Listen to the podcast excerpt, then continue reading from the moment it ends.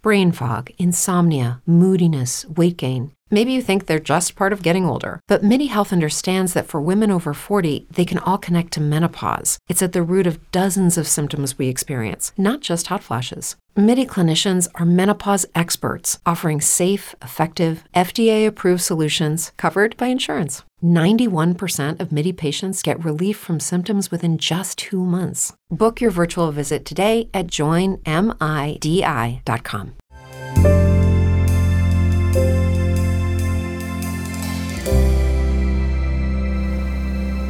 Olá! Hoje nós vamos para o capítulo 6 de Levítico. É muito bom, a gente está passando a Bíblia toda.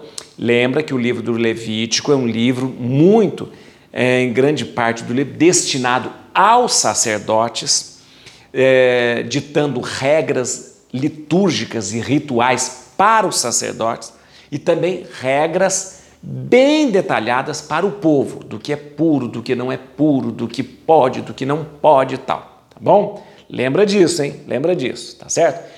Tudo isso tem que ser contextualizado, eram regras que eram usadas naquela época. Não adianta querer fazer malabarismo bíblico, trazer aquelas regras para hoje que não dá certo, não, são, não é assim que acontece. Quem estuda a Bíblia como nós estamos fazendo, tem que ter essa clareza, tá bom? Ó, muito obrigado vocês que têm aí, ó, nos acompanhado. Quero agradecer, obrigado. Partilhe, compartilhe os vídeos. É, vamos é, fazer com que mais e mais pessoas possam ler a Bíblia com a gente. É, vai ser muito bom. Quero um dia um, milhões de pessoas lendo junto a Bíblia com a gente, que vai ser muito bom. Por isso, compartilhe esse vídeo. Inscreva-se no canal, ali, tá, inscrever, clique, liga ali, é, liga não, clica ali no inscrever, tá certo? E eu quero é, agradecer a vocês pelos comentários, são comentários tão lindos, comentários riquíssimos que me deixam muito emocionado, por isso eu leio todos e tenho o maior carinho e respeito por vocês, por tudo que vocês escrevem ali. Hoje eu quero falar aqui do comentário da Cristina, ela é de Araraquara, né, em São Paulo. Ela fala assim: olha, agora que terminou a explicação, posso falar mais, padre. Essa hora é sagrada para minha irmã Célia e eu, Cristina. O senhor não tem ideia do bem que nos fez quando aceitamos acompanhar este aprofundamento bíblico. Ontem conversei com minha tia, que está muito sozinha e triste, e falei do curso para ela. Ela me e me comprometi em enviar a ela pelo menos dois capítulos por dia. Ela ficou muito feliz e eu mais ainda porque ela parou de chorar e se animou. Deus abençoe o Senhor por esse lindo projeto. Eu falo de Araraquara, interior de São Paulo. Uma noite de muita paz ao Senhor e a todos que acompanham esse aprofundamento. É a Cristina de Araraquara. Um beijo para ela, para a irmã dela, a Célia, e para sua tia, né, a tia dela. Olha, eu fico tão feliz, emocionado mesmo saber que de repente um estudo, que é algo tão simples que a gente está fazendo, possa ajudar as pessoas. E eu fico pensando assim, ó, de repente, Deus permitiu que a gente fizesse isso para algumas pessoas encontrar alegria, felicidade. Isso é muito bom, muito bom mesmo. Vamos ler a Bíblia então? A Bíblia na mão, capítulo 6 de, de Levítico. E vamos pedir agora que o Espírito Santo nos ilumine, tá bom? Ele vai nos iluminar, para que a gente possa entender, compreender e viver a palavra de Deus. Lembra vocês que o capítulo 6 são prescrições rituais para os sacerdotes. Preste bem atenção. São prescrições sobre holocaustos, sobre as oblações, né? Vocês vão entender direitinho. Olha que interessante. interessante. O Senhor disse a Moisés: Eis as ordenações que darás a Arão e seus filhos. Esta é a lei do holocausto. O holocausto ficará na lareira do altar toda a noite até pela manhã, e se conservará ali aceso o fogo do altar. O sacerdote, revestido da túnica de linho e com os calções de linho no corpo, tirará a cinza do fogo que houver consumido o holocausto sobre o altar e a porá ao lado.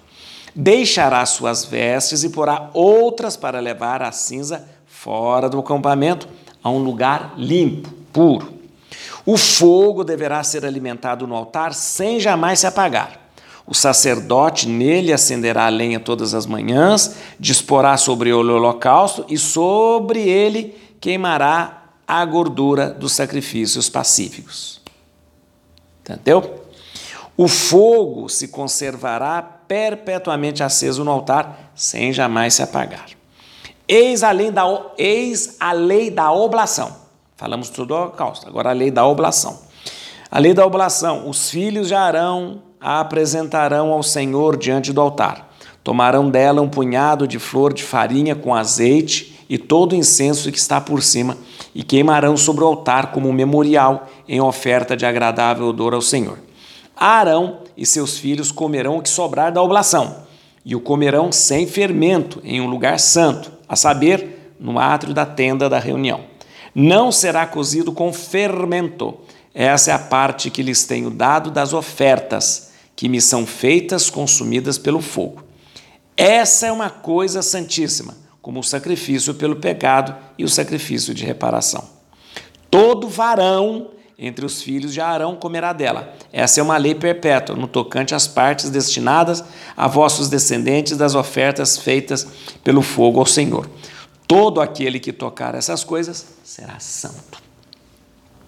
O Senhor disse a Moisés: Eis a oferta que Arão e seus filhos farão aos, no, ao, nos, ao Senhor no dia em que receberem unção. Um décimo de efá de flor de farinha, oblação perpétua, metade pela manhã e metade à tarde. Será preparada na assadeira com óleo, tu a trarás quando estiver misturada e oferecerá os pedaços fritos na da oferta dividida em agradável odor ao Senhor. O filho do sacerdote que lhe suceder e receber a unção fará também essa oblação. Essa é uma lei perpétua diante do Senhor. A oblação será consumida inteiramente. Toda oferta de um sacerdote, toda oferta de um sacerdote será consumida integralmente e dela não se comerá nada. O Senhor disse a Moisés: Dize o seguinte a Arão e seus filhos: Eis agora, eis a lei do sacrifício pelo pecado. Agora é o sacrifício pelo pecado. São três coisas diferentes. Eis a lei do, eis a lei do sacrifício pelo pecado. A vítima do sacrifício pelo pecado será imolada diante do Senhor no lugar onde se imola a vítima do holocausto. Essa é uma coisa santíssima. O sacerdote que oferecer a vítima do sacrifício pelo pecado a comerá em um lugar santo, a saber, no átrio na tenda da reunião. Todo aquele que tocar a sua carne será santo. Se se salpicar do seu sangue sobre uma veste, tu a lavarás em um lugar santo. O vaso de barro em que se cozer a vítima será quebrado, mas se o vaso for de bronze, será esfregado e lavado com água. Todo varão entre os sacerdotes comerá dela. Essa é uma coisa santíssima.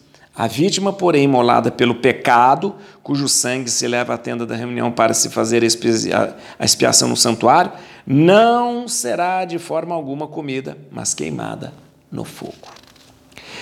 E aí, estou, vocês entenderam que ó, nós, já, nós já entendemos, já compreendemos, já aprendemos aqui nessa nosso aprofundamento o que, que é holocausto, o que, que é oblação, o que, que é sacrifício pelo pecado Entendemos? Lembram?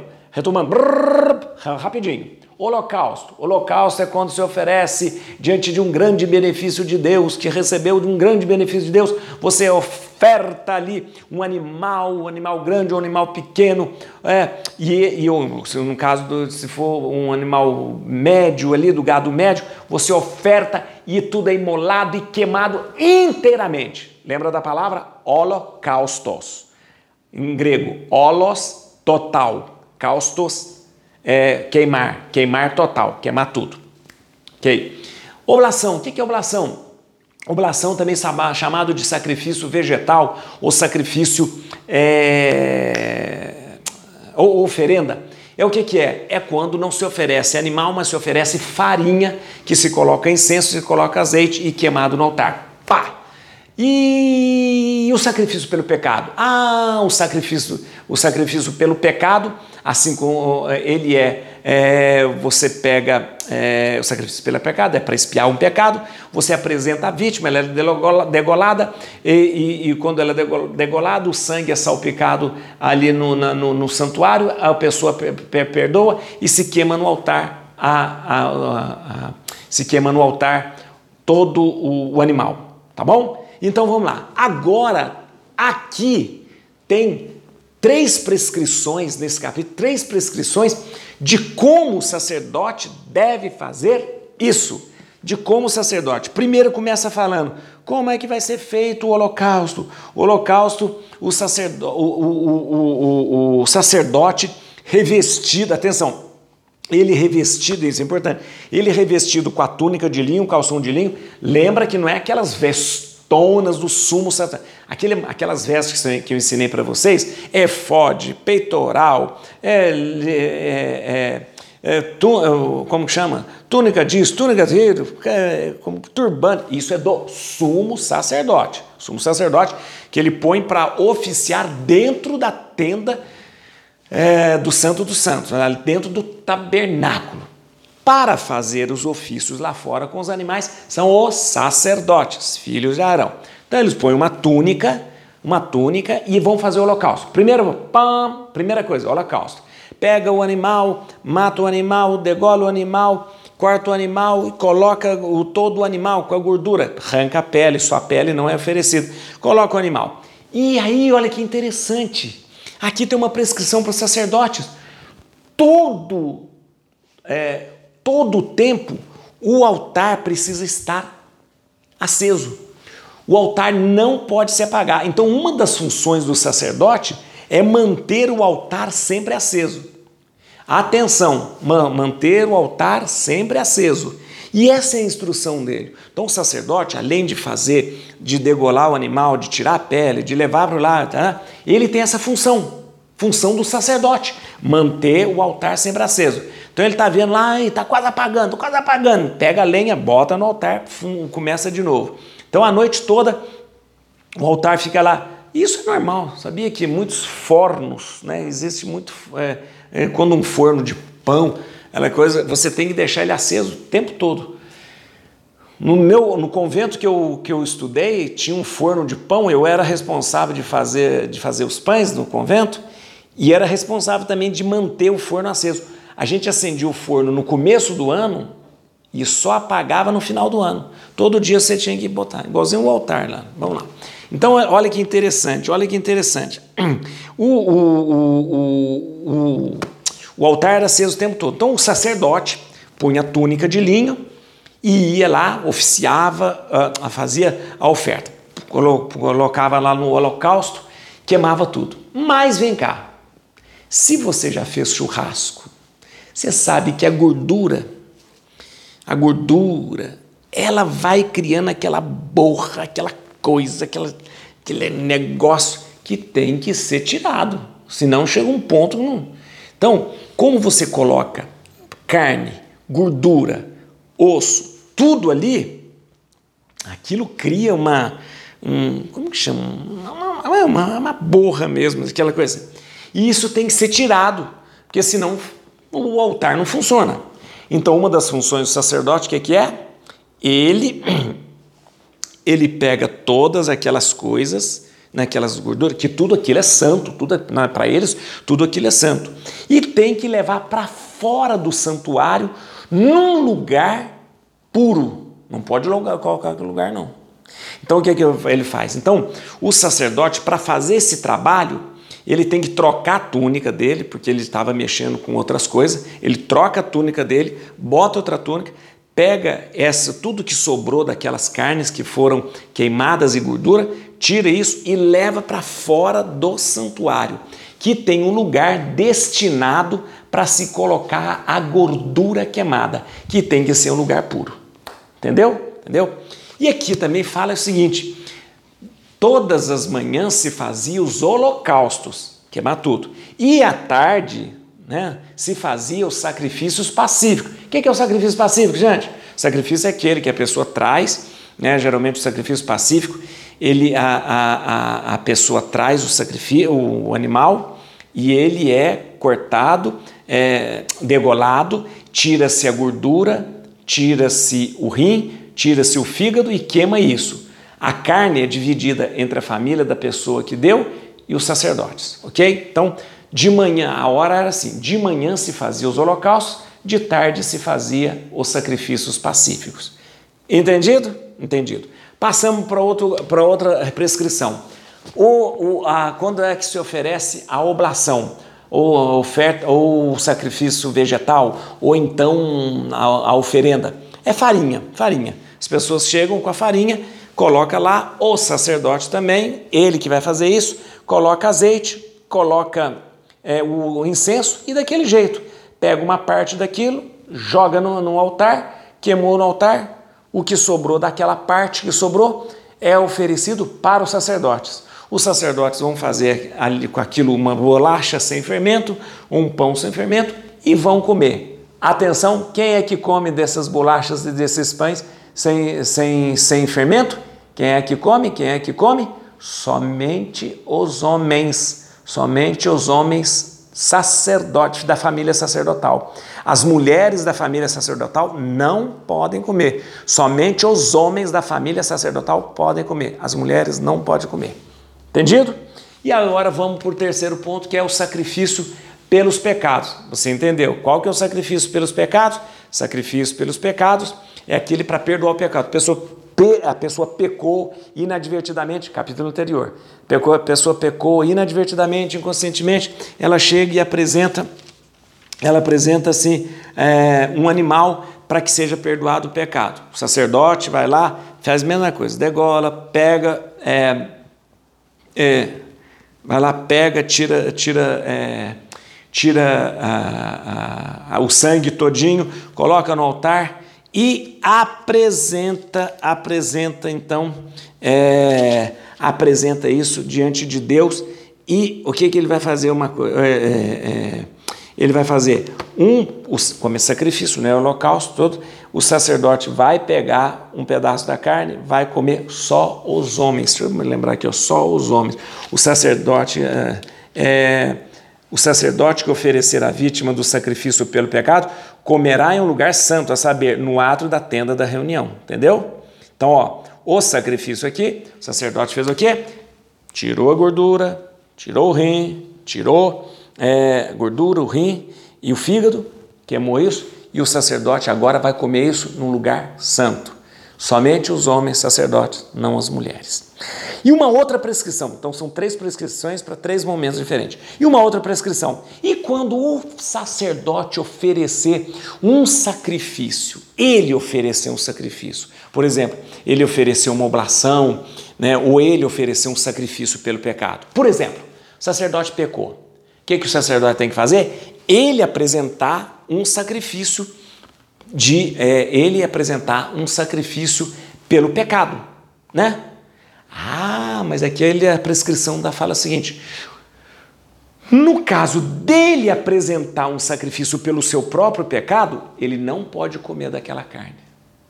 Entendeu? Se uma outra pessoa vem e apresenta, oh, sou sacerdote, aí eu, eu pequei, me perdoa, ele faz todo aquele rito, sangue, asperge o sangue, é, é, asperge o sangue, tira, é, tira o rim, tira o fígado, tira a gordura, queima, uma parte ele come e é, uma parte a pessoa, a, o sacerdote vai comer é, é, a, a, daquele sacrifício.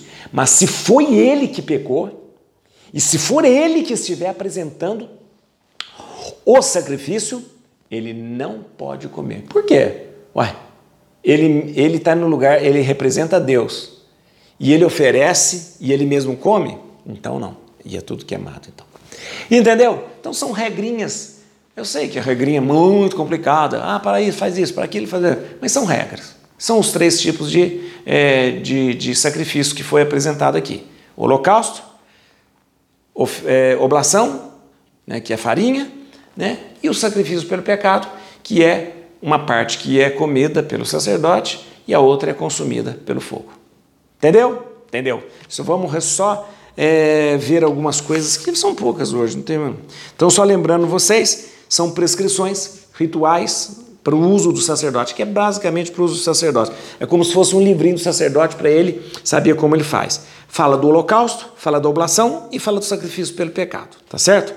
Vamos ver aqui, ó, só lembrando aquilo que eu falei, é, eis a lei do sacrifício passivo que se oferece ao Senhor. Se a oferta foi em ação de graça, serão oferecidos convites, ação de graça. Não, cadê? Estou no 7 aqui, que estou doido. Aqui, ó. É, versículo 11. Todo varão entre os filhos de todo varão entre os filhos de Arão comerá dela. Essa é uma lei perpétua no tocante às partes destinadas aos vossos descendentes, de, das ofertas feitas pelo, pelo fogo ao Senhor. Ó, todo varão, mais uma vez volto a lembrar você que todo filho homem que vai comer tanto das oblações quanto dos sacrifícios pelo pecado. As filhas mulheres né, podem comer até outras partes da vítima ali, daquilo coisa, mas não aquelas partes destinadas ali ao sacerdote comer. Tá entendido? Você vê que, ah, ah, na verdade, equivale o fato dele ser homem, tá bom? Versículo 16. Toda oferta de um sacerdote será consumida integralmente, dela não se comerá nada. Entendeu? Entendeu aqui? Se o sacerdote oferece a farinha, uma oferenda, se o sacerdote oferece uma vítima, o sacerdote não pode comer nada, tem que ser queimado tudo. Por exemplo, se ele oferece a farinha, o sacerdote, ele, ele fez uma oferta de, de farinha, né? O que que ele faz? É, se fosse uma oferta de uma outra pessoa, ele pegaria um punhado de farinha e jogaria no fogo do altar e ele comeria a outra parte. Mas se ele que está oferecendo, por ele mesmo, ele pega toda a farinha e é consumida. Se uma pessoa está oferecendo um sacrifício de fora pelo pecado, ele pegaria uma parte e comeria no lugar santo. Mas se ele que está oferecendo o sacrifício pelas coisas, é, pelo seu pecado, ele então não pode comer nada, tem que ser tudo queimado, tá bom? Tem que ser tudo queimado. Por quê, gente? Isso que eu estava falando. O sacerdote, como representante de Deus, né? Ele não pode, de repente, é, é, é, ele mesmo oferecer e ele mesmo consumir. Né? Quando um sacerdote oferece sacrifício, ele não pode reter nada para si, porque ele está ali naquele momento representando Deus. Se você ele está representando Deus e ele, e ele mesmo oferece, e oferece para Deus e oferece para ele, não tem jeito. Então, a oferta do sacerdote, do próprio sacerdote, em nome dele, tem que ser consumida toda, tá bom? E para terminar, versículo 21. Aqui. Versículo 21. O vaso de barro em que se cozer a vítima será quebrado, mas se for vaso ou se for de vaso de bronze, será esfregado e lavado com água. Vamos lá, vamos entender de novo. Se a gente faz um sacrifício, como que é? Tira-se a tira-se o, o, a gordura do lombo, tira-se o rim, tira o fígado e queima isso. Isso é de Deus. O que sobrou da carne, o que sobrou da carne, uma, é, o sacerdote vai consumir. Atenção. O que sobrou da carne, o sacerdote vai consumir. Como é que ele vai consumir isso? Ele vai cozinhar isso em alguma panela. E a prescrição aqui é o seguinte: ora, aquilo que você ofereceu no altar, ele se tornou santo. Mesmo que você tenha oferecido só o fígado, só a gordura, só o rim, mas aquela carne se tornou santa. Então é uma coisa santa. Então o sacerdote vai pegar, ele vai pegar e vai cozinhar. Se a panela dele for de barro, de argila, tem panela de barro, né? Eles usavam muito panela de barro. Depois de, co de cozinhar aquela carne santa para ele comer, o que, que ele faz? Ele quebra a, a panela de barro. Não pode ser usada mais. Mas se a panela que ele cozinhou, aquela carne santa que foi oferecida em sacrifício, sacrifício pelo pecado, não sacrifício para ser, sacrifício pelo pecado, ele cozinhou numa panela de bronze, bronze, Basta ele lavar bem, esfregar bem e pronto, pode usar a panela. Por quê? Deixa eu te explicar por quê. Ora, Uma panela de barro é porosa. Porosa. Então, quando você cozinhou a carne na panela de barro, a carne deixou algumas partículas aqui naquele, na porosidade do barro. Você nunca vai conseguir tirar toda a carne cozinhada, todo o líquido, todo como chama, é, toda uh, o, o sumo, não, como chama, o caldinho da carne. Você nunca vai conseguir tirar dos poros, nunca. Então o que, que você faz? Já que ali entrou uma coisa santa e você nunca mais tem como tirar dos, da porosidade da panela de barro aquela coisa santa, você quebra a coisa. Mas se for no bronze, o bronze dá. O bronze basta você esfregar bastante. Hum, lavar, pronto. Tirou tudo aquela parte santa que estava ali, então não tem perigo de uma coisa santa entrar em contato com uma coisa que não é santa. Entendeu? Entendeu sim. Eu queria muito que você mais uma vez pudesse entender o livro do Levítico como um livro de um povo apaixonado por Deus, que quer sempre fazer o melhor.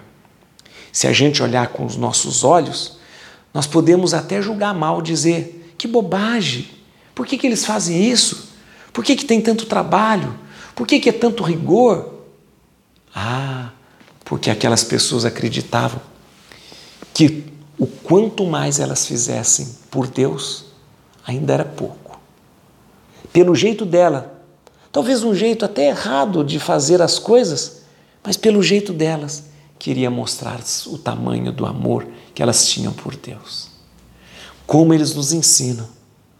Porque nós precisamos também hoje, com o nosso conhecimento, com a revelação que veio de Jesus, que nos mostrou que essas coisas não são necessárias, mas a gente precisa ainda se inspirar nesta atitude deste povo mostrar para Deus o quanto nós o amamos. Mostre para Deus. Mostre para Deus pela sua fé. Na celebração dos sacramentos na sua vida. Nos momentos que você participa na igreja. Nos momentos em que você faz esforço para acompanhar uma procissão, no momento que você faz esforço para ir à igreja, no momento que você faz o esforço para estar participando das coisas da sua comunidade. Por que, que nós fazemos tudo isso? Para mostrar para Deus que nós amamos as coisas de Deus, que nós gostamos das coisas de Deus. Por quê? Porque nós amamos demais a esse Deus maravilhoso. Se aquele povo naquela época fazia todos esses gestos e rituais para mostrar o seu amor, façamos nós também, porque cada vez que fazemos algo na nossa comunidade, na igreja, numa festa, cada vez que nós nos esforçamos para estar presente nas coisas de Deus, é como se nós sussurrássemos no ouvido de Deus: Eu te amo. Eu te amo. Et crucem domini, fugit partes adversa. Vite teleu de tribu Iuda, radix David. Aleluia.